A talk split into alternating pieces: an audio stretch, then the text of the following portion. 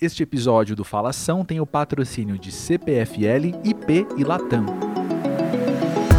Olá, seja muito bem-vindo ao Falação, o podcast da ABERJ, a Associação Brasileira de Comunicação Empresarial. Este episódio é inspirado pelo livro A Comunicação no Comando, um novo lançamento da ABERJ Editorial. Para nos contar mais sobre essa novidade e compartilhar seus aprendizados sobre a comunicação na formulação de estratégias, temos a alegria de receber Cláudio Cardoso, o autor do livro. Cláudio, seja muito bem-vindo ao Falação. É uma grande honra poder conversar contigo sobre esta novidade. Ah, o prazer é todo meu, é uma alegria estar sempre por perto aqui da Berge, as iniciativas de vocês, uma satisfação. Muito obrigado.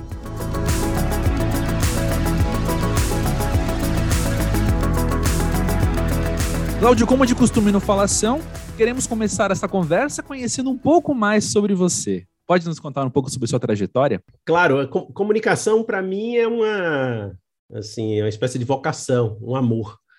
É, porque a minha primeira formação é de engenharia elétrica, e logo no começo da. Eu comecei a trabalhar muito cedo, né, com 17 anos, ainda no primeiro ano da faculdade, na parte de computação, né? Naquela época, final dos anos 70, é, os programadores de computador eram muito raros. Eu tinha 17 anos, e aí, muito rapidamente, eu comecei a liderar equipes e disse: puxa, eu acho que me comunicar bem seria bom. Essa era a visão que eu tinha de comunicação, e até aí, anos depois, depois da, quando eu pude estudar um segundo curso, eu procurei fazer comunicação lá em Salvador, comunicação empresarial não existia, um amigo me sugeriu, olha, só tem a escola de jornalismo, faça psicologia. Então, eu, eu além de engenheiro, eu sou psicólogo formado para buscar comunicação empresarial, era uma coisa errática. Só vim descobrir a Berge, é, a professora Margarida Kunti, a ECA, Paulo Nassar e tal, já no, 20 anos depois. Então, é, desde então, claro, eu fui me qualificando e fiz uma formação acadêmica não trivial, mestrado, doutorado, etc. Acabei botando um pé na universidade, mas sempre mantive o meu pé, digamos, de origem na indústria, buscando sempre aplicações do conhecimento. E hoje resultou nisso, né? Esse profissional que combina tecnologia de informação e comunicação, né? E com essa visão é, corporativa, né? Por isso me interesso muito, tanto por estratégia. Legal, uma história muito interessante. E o tema de hoje é também parte do seu livro, A Comunicação no Comando. E quero saber de onde veio a ideia de escrevê-lo. É exatamente assim, um relato de, de, experiências, né? Porque a partir do final dos anos 90, e aí eu já estava beirando, digamos, os 40 anos de idade, eu tenho 61 hoje, eu nasci em 60, então teve todo esse período aí, uh, entre os 17 até os 48, por aí, foi uma mistura de formação, mestrado, doutorado, fui para exterior e tal, com a prática de tecnologia de informação. Então, era uma formação em comunicação, uma espécie de reflexão e acesso à comunicação empresarial, e a prática de, de sistemas de informação, gerenciamento de soluções de informação. Então, a partir daí, essa bagagem, porque a turma de modelagem de sistemas de informação, da qual eu fiz parte, faço parte até hoje, a gente aprende muito ferramentas de modelagem, ferramentas que apoiam formulações, uh, design, uh, processos. Então, eu acabei aplicando essa, essa bagagem para projetos de comunicação. Então, é, é, o livro ele é resultado aí de mais 20 anos, digamos, de aplicação dessas metodologias que não foram feitas assim sabiamente, não foi porque era o que eu tinha na mão e a coisa foi se, se fazendo e eu fui também, é, digamos, de uma forma muito simples, ganhando meu dinheiro, buscando o sustento da minha família dessa forma e acabei, não sei se criando é uma coisa muito pretensiosa, né? Mas criando uma prática minha que é, resultou nessa visão que combina uma visão uma, uma, uma, visão que almeja ambiciona a comunicação nos níveis mais estratégicos da organização e as ferramentas que me ajudaram a modelar uma série de projetos. O livro, portanto, é essa coisa aí, essa junção dessa parte 1 um que diz, olha, a comunicação estratégica que eu falo é estratégica mesmo é, escutando e participando das formulações e palpitando, dando, dando palpites nas formulações mais estratégicas de grandes organizações, do ponto de vista e da sensibilidade da comunicação, a partir disso, mas usando, essa é a segunda parte, dizendo, olha, como fazer isso? Puxa, eu próprio não sei muito, mas eu posso dar uns palpites aqui. Olha o que eu uso aqui de ferramentas para fazer isso. Então, o livro é, é, um relato de experiências e uma tentativa de apresentar ao meu leitor da forma mais, digamos, é, mais é, contributiva que eu pude dar. Olha aqui o arsenal de ferramentas, ou algumas das ferramentas que eu uso. Uau, temos muito que conversar então. Vamos começar do porquê. Cláudio, por que ter a comunicação, então, desde a formulação de estratégias? Bom, a, a razão principal disso é o cliente. É, eu sei que é um clichê, mas é escutar o cliente, como se diz, né? É, vamos dizer de outra forma, perceber as necessidades e os problemas reais que pessoas e empresas passam e oferecer soluções. Isso é o que se chama de gerar valor. Gerar valor é isso. Né? Portanto, há um, um componente, não é todo, a questão não é toda a comunicação, comunicação é um componente, mas há um componente de comunicação por natureza, de, de perceber essas, essas necessidades e como formulá-las de modo que elas sejam facilmente apreendidas, compreendidas e utilizadas. Este componente comunicacional ele está presente em qualquer um dos empreendimentos bem-sucedidos do mundo, seja ele uma, um, um, bombom ou uma máquina sofisticadíssima. Né? Ela atingiu de alguma forma, ela se comunicou de alguma forma com o seu cliente. Tá? Então, o componente comunicacional está na base da formulação das, das soluções da, da humanidade, da história da humanidade, né? da história do comércio. Uh, portanto, o que, o que me chama atenção nisso, tá, tá, bom, ok, essa conclusão parece mais ou menos óbvia, digamos, clara. Ok, mas o, o que não é claro é por que comunicadores ou pessoas com esta formação não participam da formulação. Enquanto que é, outros perguntariam, sim, mas ninguém participa. Quem participa é só os gênios que inventam. Não, não é verdade. Os financistas estão sempre presentes. Hoje, por exemplo, cada vez mais o legal o jurídico e os seus compliance estão cada vez mais presentes nas formulações, o pessoal de informação está cada vez mais presente em todo esse mundo data-driven nas formulações. Claro que os, os donos dos negócios estão lá, mas alguém com esta formação não está lá. Né? Não, não, não, e nem a formação favorece que os comunicadores estejam nessa posição.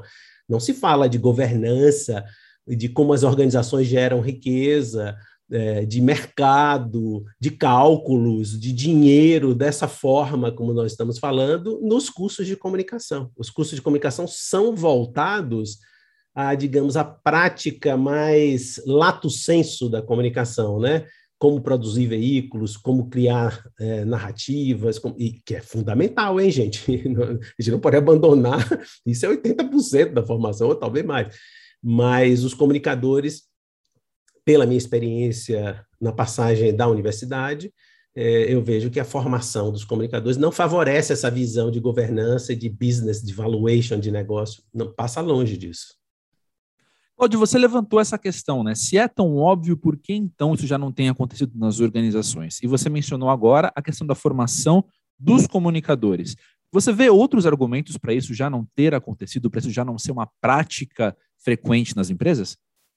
É, eu acredito que existam vários, mas assim, de imediato eu posso mencionar, por exemplo, a, a posição de poder e autoridade da comunicação tradicionalmente nas organizações. Claro que existem exceções, eu estou sendo muito genérico aqui, tá, gente? E aí a gente é, pratica, digamos, imperfeições ou injustiças quando a gente fala assim. Existem organizações é, que a comunicação está no, no cerne delas. A gente pode usar exemplos clichê também, sei lá, Apple. Né? Assim, o, o, produto ele está embarcado de comunicação até o, o talo, né? É, a concepção do negócio já é comunicacional. Por isso que quando eu falo o comunicar, eu não boto, não, não boto o comunicador no comando, é a comunicação, que pode ser exercida por qualquer pessoa que seja sensível a isso, tá? Não precisa ser formado em jornalismo, relações públicas ou, ou publicidade. Não é disso que nós estamos tratando, né? Embora a formação, eu acho que deve in, integrar essa, esses aspectos, a formação dessas três formações aqui no Brasil. Mas, mas é, voltando para o assunto, outra, outra razão é uma razão histórica. Vamos dar o exemplo dos, dos informatas, se é que eu posso dizer assim. Eles, hoje eles são os tataranetos dos contadores. É, os contadores lá do início do século XX, eles ocupavam as mesas lá de trás, da, o, back, back, back office. não tinham poder, né? Eles eram escriturários ou contadores. Esses contadores, eles são os tataravôs dos caras que começaram a entender que dados são importantes, os dados começaram a ser processados, o processamento de dados precisava de informação técnica, virou sistemas de informação até chegar ao CIO hoje, que é absolutamente incorporada ao C-level, né? Para o nosso ouvinte entender que é o, o nível de comando, né? Digamos, o C-level é o nível de comando. Então, os CIOs, que são os Chief Information Officers, em outras palavras, o gerentão, o diretor, o vice-presidente de tecnologia de informação, ele é hoje naturalmente compreendido como alguém no comando. Né? E não existe o CCO da mesma forma genérica. Claro que existem CCOs, mas são muito raros. Não está na, na estrutura mental do mundo corporativo o CCO. É, ele é quase que resultado de talentos individuais, pessoas extraordinárias que desenvolveram essa posição de autoridade e poder. Então, no mínimo, nós temos duas, duas razões. Uma é a formação, que não favorece essa visão, eh, não, favorece, inclusive, a percepção do comunicador de que existe esse mundo. Né? É, os comunicadores dizem com orgulho, e eu, e eu reconheço e parabenizo, é, eu res, respondo ao presidente. Não passa muito ainda na cabeça de que o presidente obedece às formulações que eu participo. É, é completamente diferente essa visão que eu estou falando. Né? Quer dizer, o conselho define grandes drives, grandes direcionamentos estratégicos. Eu, o CEO, o presidente, ele deve executá-los, ele é um executivo, né? Então, o que, é que acontece com essa formulação? O comunicador não participa, nem escuta as formulações e recebe as formulações prontas. E, na verdade, ele faz uma estratégia de comunicação, não é uma comunicação estratégica, de fato, estrito senso é, os comunicadores mais competentes, e eu os admiro, tá? E eu não estou dizendo que eu não que eu sei fazer isso, não, acredito que eu não sei nem, nem metade da competência dos comunicadores maravilhosos que nós temos aqui no Brasil, mas a, a rigor mesmo eles estão fazendo uma comunicação estratégica daquilo que eles ouvem, é, digamos assim, do comando. Eles não participam da formulação, eles não projetam o objeto da Apple, digamos, eles não projetam, eles não, não dão palpite na hora do projeto, eles pegam aquele produto e veiculam. É mais ou menos isso, é, a ideia do livro, tá? Veja, de novo, hein? Não estou querendo bancar sabichão nenhum, é apenas uma observação genérica. Evidentemente, repito mais uma vez, que grande, toda a história da, do mundo corporativo, no capitalismo aí do século 20 e 21, é cheia de exemplos de grandes líderes empresariais que são excelentes comunicadores, sejam do ponto de vista da expressão externa, esse é um aspecto da comunicação, seja na concepção dos seus produtos e serviços, que eu acho que é o mais relevante aí nesse caso. Porque comunicar para fora depois você vê. Agora, formular algo que intrinsecamente se comunica com o público ao qual ele é dirigido, aí, meu amigo, o negócio fica mais complicado. O exemplo que eu uso no livro, é, é, Felipe, se você me permite, é um exemplo muito trivial que ocorreu de fato comigo. Um amigo estava abrindo um novo negócio, um amigo muito bem sucedido, e ele me pediu assim uma gentileza, Cláudio, você pode dar uma olhada lá? Isso deve ter uns 10, 15 anos. E eu fui, entrei no lugar, um lugar muito bonito, e disse: Puxa, parabéns pela sua lanchonete. E ele disse: Nossa, mas não é uma lanchonete, Cláudio? Eu já vi que você não entendeu o negócio. Disse, Poxa, é uma doceria? Não, é um café. Então eu falei para ele: Olha, meu amigo, é, na próxima vez que você me convidar aqui para lhe ajudar um pouquinho na comunicação, me chame antes, desde a formulação. Porque se você entra numa loja de café especializada, tem cheiro de café, cor de café, saca de café, a máquina de café está na entrada, não há nenhuma dúvida de que aquilo é um café. E, ao contrário, no seu negócio novo, a máquina de café está escondida, eu achei que era uma doceria ou lanchonete. Então, Veja, essa é uma metáfora do que eu estou falando. O comunicador, então, é contratado para explicar que a lanchonete é um café, mas não é convidado para formular o café junto do, do dono. É, é, esse é o ponto que eu estou querendo é, destacar. E isso se aplica a qualquer coisa que a gente pensar, e por isso que eu estou usando esses exemplos mais, digamos, mastigados de, de produtos Apple, né, que são altamente interativos, o produto enquanto tal, né? Pois é, Cláudio, logo que começamos a falar do livro, você mencionou ferramentas que tem colecionado ao longo dos anos, e eu fiquei curioso para ouvir algumas delas. Poderia nos contar algumas ferramentas que você tem visto os comunicadores, então, empregarem? A, a melhor imagem para transmitir para o, o meu leitor, se ele se é, achar que deve ler o livro, a melhor imagem é uma sala com pessoas trabalhando em torno de um de um cartaz branco, um papel branco pregado na parede com post-its e essas pessoas colando post-its nessa nesse papel. Uh, e o papel tem ali algumas linhas e que colar um post-it num lugar ou no outro muda o que eles estão ali é, formulando juntos, tá bom? Então, essa é uma imagem, tá? Imagine que eu fiz isso dezenas, talvez centenas de vezes em grandes empresas. Então, imagine que o desafio é, por exemplo, ajudar um banco a criar um novo hub de inovação. É, eu estou falando de, de, coisas verdadeiras que eu fiz em alguns lugares. Então, é, tem, tem, tem, ali naquela sala é, consultores como eu, e as pessoas envolvidas em inovação, investimento, venture capital e pessoas especialistas em inovação do banco. E essas pessoas estão ali refletindo em como é que a gente vai fazer esse prédio de inovação, esse lugar de inovação, se é que vai ter prédio, e como é que vão ser, por exemplo, as teses de investimento, que tipo de startup a gente vai querer, qual o grau de maturidade que elas vão é, participar. É este tipo de ferramenta que eu mostro no livro. Uh, são ferramentas digamos, é, de amplo domínio e outras não, outras que eu peguei o, a, o que era de amplo domínio e adaptei, e até algumas que eu inventei mesmo. Mas são todas ferramentas muito fáceis de usar, mas elas são orientadas ao trabalho colaborativo sob a liderança de alguém que tem uma grande sensibilidade com comunicação.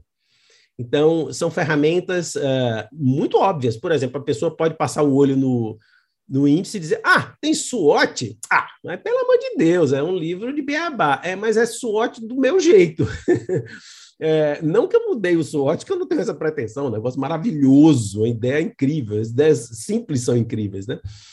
É, mas é como aplicar isso a projetos estratégicos de, de empresas do ponto de vista da comunicação. Então, ali tem ferramentas de mensuração, de compreensão de mudanças, por exemplo, dos contextos das organizações, um checklist para ajudar o comunicador a entrar num conselho e na governança, como é que funciona isso. É, tem um monte de ferramentas que é o próprio que agora não vou lembrar de todas, mas como transformar formulações de alto nível em planos de ação bem específico, em planos de comunicação, como a gente gosta de chamar, né, que são planos de trabalho, né?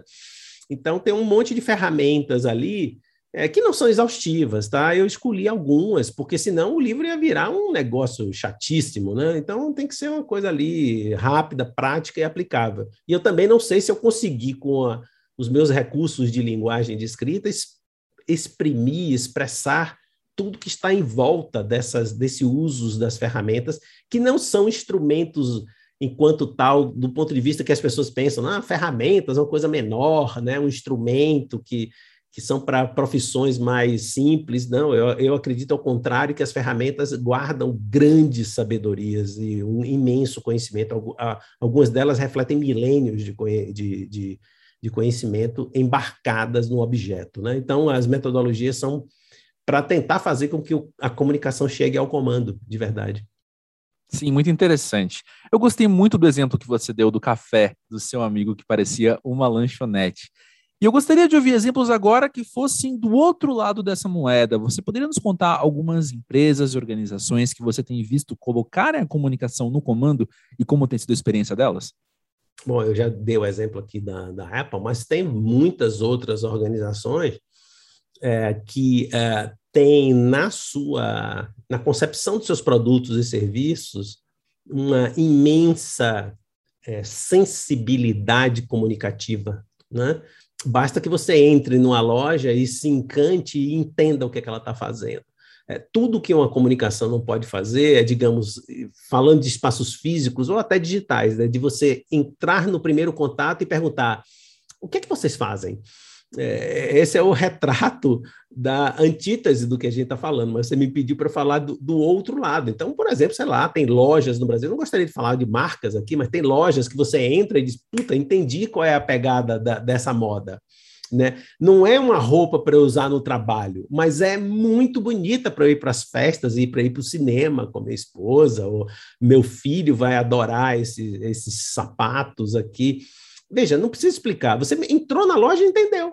Uh, ou você é, entrou num restaurante e entendeu que é um restaurante caro, mas descolado. Você pode ir de bermuda, que cai bem, e você vai, provavelmente vai encontrar gente jovem, descolada e com grana lá nesse restaurante. Eu estou dando esse, esses exemplos, né? Ou você compra um aparelho e não lê o manual, porque não precisa ler o manual, ele é tão intuitivo que ele foi concebido de uma forma amistosa. Aí, de novo, a antítese. A antítese é, por exemplo, os, os, controles remotos, que até hoje ainda vem com alguns aparelhos. E quem é que sabe mexer naquilo? É impossível. Você tem que chamar o engenheiro da, da fábrica para lhe explicar para que serve tantos botões. A, a antítese, aí, agora usando o seu exemplo, um aparelho que só tem um botão. tem vários aparelhos hoje, só tem um botão. A pessoa vai perguntar, bom, como é que usa? Amigo, só tem um botão, meu velho. Deve ser aqui, né? Então, é, se você aperta o botão, ele lhe explica o resto. Né? Crianças de dois, três anos usando esses aparelhos. Por que, que você acha que elas usam esse, esses aparelhos? Porque eles foram concebidos com a imensa sensibilidade comunicativa. É, esses são os exemplos genéricos, e aí vocês escolhem preenchem como quiserem. Pensem em lojas de sabonete, ou os sites que você entra e diz, ah, entendi como navega aqui, outros sites que você entra e diz, caraca, eu não consigo encontrar o horário de abertura, como é que pode?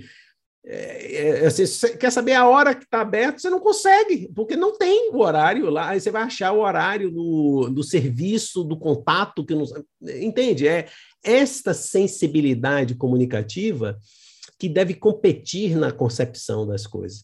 E só para concluir, o que é que dificulta o controle remoto? Uma visão de engenheiro. Olha, eu sou engenheiro, certo? Uma visão de engenheiro. O cara é um engenheiro e acha que é, ele, ele, ele impõe a interface de comunicação às pessoas uma visão de engenheiro, não é? Não tem sensibilidade de comunicação. Ou a visão de um designer que acha que o site tem que ser lindo, mas ninguém acha nada. Então ele prevalece a beleza estética em detrimento do design funcional. Por aí vai, tá? É, é, sem fim esses exemplos, e isso a gente lida com isso o tempo inteiro. Recomendo, se alguém quer ler um livro seminal sobre esse assunto, o livro do Donald Norman, que é um prêmio Nobel. O livro chama-se O Design das Coisas. Em inglês, pelo menos, é The Design of the Things, mas eu acho que tem em português, O Design das Coisas. E na capa do livro tem um bule que você não consegue se servir, porque a alça é do mesmo lado da, da boquinha do bule. Se você fosse servir, você se queima. E ele diz: olha, o mundo é cheio dessas coisas, né? Suítes de luz ou torneiras que você não sabe como é que mexe. Tem gente da comunicação, nossos colegas, que dizem: gente, criatividade, entre aspas, demasiado atrapalha. Às vezes você tem que ser simples. Eu já entrei em restaurantes que era tão sofisticado o banheiro que eu não sabia ligar a torneira. Eu fiquei lá olhando, disse, caraca, como é que liga essa torneira, meu? Não pode ser assim. Né? A torneira lavar a mão, não é para encantar com inventividade extraordinária. Bom, se você tiver isso e acessibilidade de comunicação ao mesmo tempo, aí você está fazendo comunicação estratégica. Perfeito. Cláudio, tem uma questão que eu julgo ser muito relevante a esse ponto da nossa conversa, que é o seguinte: estamos falando da comunicação no comando, estamos falando de elevar a comunicação enquanto formulação de estratégias para o comando das organizações. Só que muitos dos ouvintes do Falação não estão nessa posição de liderança para poder fazer esse tipo de escolha. E eu queria muito ouvir de você. Que recomendações você teria, que dicas você teria, então, para esses profissionais poderem comunicar essas ideias para suas lideranças? Bom, é, eu acho que no mínimo serve para qualquer pessoa que trabalha em, em comunicação, por exemplo, digamos que eu seja um excelente diagramador, que é uma função absolutamente nobre, tão nobre quanto quem está no conselho. É, é, bom, sabe, tem, tem um conceito que eu acho que é muito importante que nós brasileiros conheçamos, né, sabe, estejamos a par, que é a distância de comando. Existe um índice mundial fantástico que é a distância de comando. O Brasil é uma vergonha a distância de comando, né? Sei lá, você vai para uma entrevista de emprego, parece que você está na, na Inquisição medieval, porque a pessoa que ele entrevista só falta humilhar a pessoa que está ali, candidata a um trabalho, meu Deus do céu. Somos iguais, mas não na lábia, na prática. E no Brasil nós não somos iguais, tá? E eu não estou falando aqui de luta de classes, e o que eu estou falando é que esta distância atrapalha para que para essa resposta ficar mais clara. Ou seja, as pessoas que não estão nesta função uh, devem entender que elas são tão importantes, necessárias, essenciais para a organização quanto o presidente do conselho, certo? Claro, cada um na sua função. Então, primeiro começar daí. Então, desmantelar qualquer ideia de que, ah, mas eu não estou nessa posição, meu Deus, isso é uma coisa muito elevada para mim. Não, ao contrário. Eu acho que tem essa visão de que você está fazendo um trabalho que deve competir para a geração de valor da sua organização, muda tudo, na minha opinião. É um pouco como aquela metáfora que dizem é, que o pedreiro, todo mundo conhece essa história, né? É, o que, é que você está fazendo aí? Ele diz, ah, eu estou fazendo um muro de dois metros. E aí pergunta para o outro pedreiro, eu estou construindo uma catedral.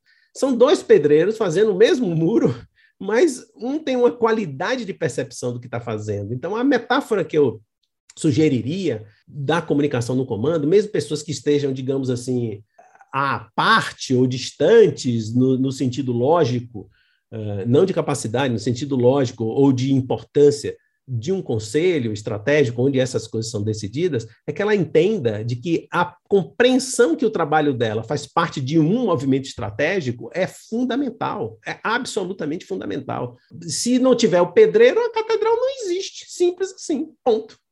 Então, e, e, sem a catedral, a igreja não cumpre o seu papel fundamental lá de altíssimo nível. Então, a, o conselho que eu daria é tome contato com isso e perceba que o seu trabalho, primeiro, ele é tão importante quanto qualquer outro, e segundo, ele cumpre a função de geração de valor da organização. Bom, isso para comunicadores é importante, sabe, André? Porque quando você se concentra demais no veículo, na linguagem ou na técnica comunicativa, que é, repito, absolutamente indispensável, quanto mais melhor, você acaba se descolando um pouco de que para que, que eu estou fazendo isso para esta organização. E, e, isso que eu acho que é o fundamental. Para isso, precisa de ter alguns conhecimentos que nós, em, em geral, não temos o que é valor de organização, valor de ação, posicionamento, competitividade, é, competição estratégica, mercado, como gera dinheiro, como a empresa gera valor e por aí vai. E Cláudio, como você entende a relação desta questão da comunicação no comando com as pautas ESG nas empresas? Vejam, ESG não é simplesmente um, um truque de letras do que a gente usava outro, outras letras, que era sustentabilidade o tema ele teve um ponto de inflexão na sociedade. A sociedade agora tem mais gente, ou é mais premente, ou é mais, ou é um discurso mais dominante a exigência de que compromissos das organizações de todas as esferas com o ambiente e com as questões e os desafios sociais, eles são agora obrigatórios, não é uma questão facultativa, optativa. Isso mudou. Né? Então, quando essa letra vem, aparece, desconfie de que tem alguma fun função, não é pura é, alquimia. Né? então, esta questão passou a ser tão fundamental que hoje a altíssima direção, e voltamos aí para conselho, presidente, se levam, altíssima direção, ela deve se posicionar proativamente com os temas.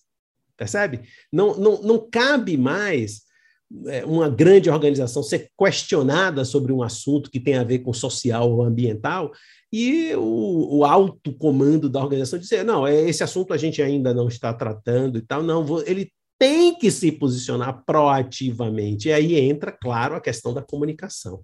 É preciso entender, André, que neste ponto algo realmente mudou.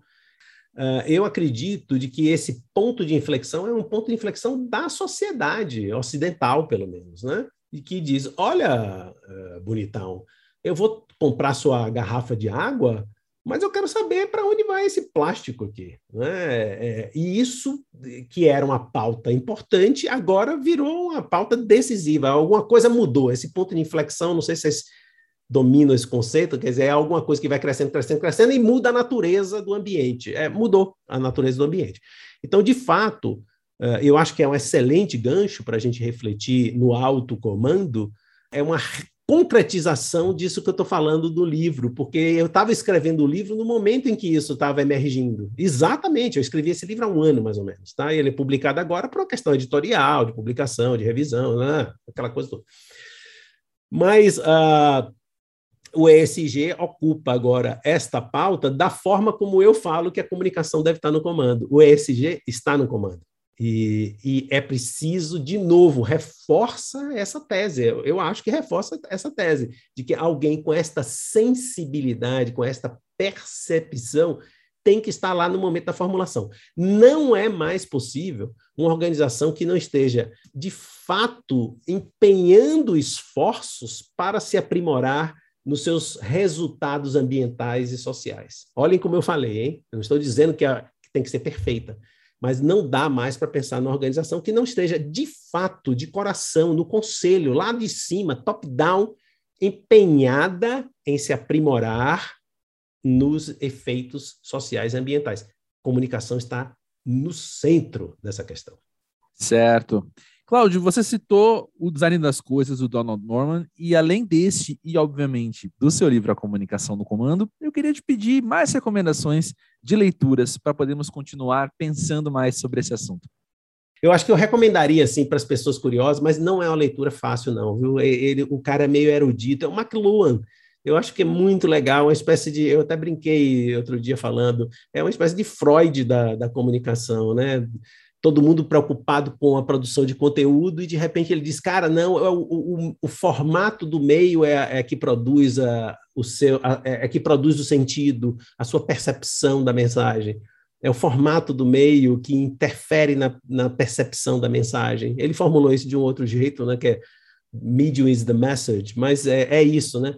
Então, é, é, por exemplo, esse é um cara que, putz, eu acho que todo comunicador deve pelo menos conhecer um comentador dele, porque as obras dele são realmente muito difíceis de ler, ele é muito denso, cultíssimo, erudito, barra pesada, não é fácil ler ele não. Mas leiam comentadores do McLuhan, né? Porque eu acho que isso é bacana, abre a cabeça, você, você começa a perceber que a forma conta muito é, para a comunicação. Né? Não é só o que, que você acha que está dizendo, né? É, que vai, vai produzir alguma possibilidade de efeito no outro compreensivo. A forma, e quando eu digo aqui, não é se a pessoa é delicada ou grosseira, não, não é isso. A forma que eu estou falando é, é, é, pelo WhatsApp, é pelo e-mail, é no teatro, é no... e é claro também a forma gestual e de domínio de linguagem, tudo isso conta, né? Uh, e a aderência à, à, percepção dos outros depende muito desse, desse, desse conjunto que eu acabei de falar. Por exemplo, isso são ideias maravilhosas que você vai absorver com um cara desse seminal, né? Seminal. Ele está na base da compreensão de tudo, né? Lá no final dos anos 50, início dos anos 60 é o que se chama de gênio, né? É só 50 anos antes da gente ver, já viram. Né? Os gênios são assim, né? Daqui a 50 anos a gente entende os gênios da agora. E este foi mais um Falação. O evento de lançamento do livro A Comunicação no Comando pode ser visto na íntegra no canal da Aberge no YouTube. Para conhecer outros lançamentos do Aberge Editorial, visite o portal Aberge Lá você encontra ainda artigos, cursos e eventos, além de informações sobre como se tornar um associado. Acesse aberge.com.br.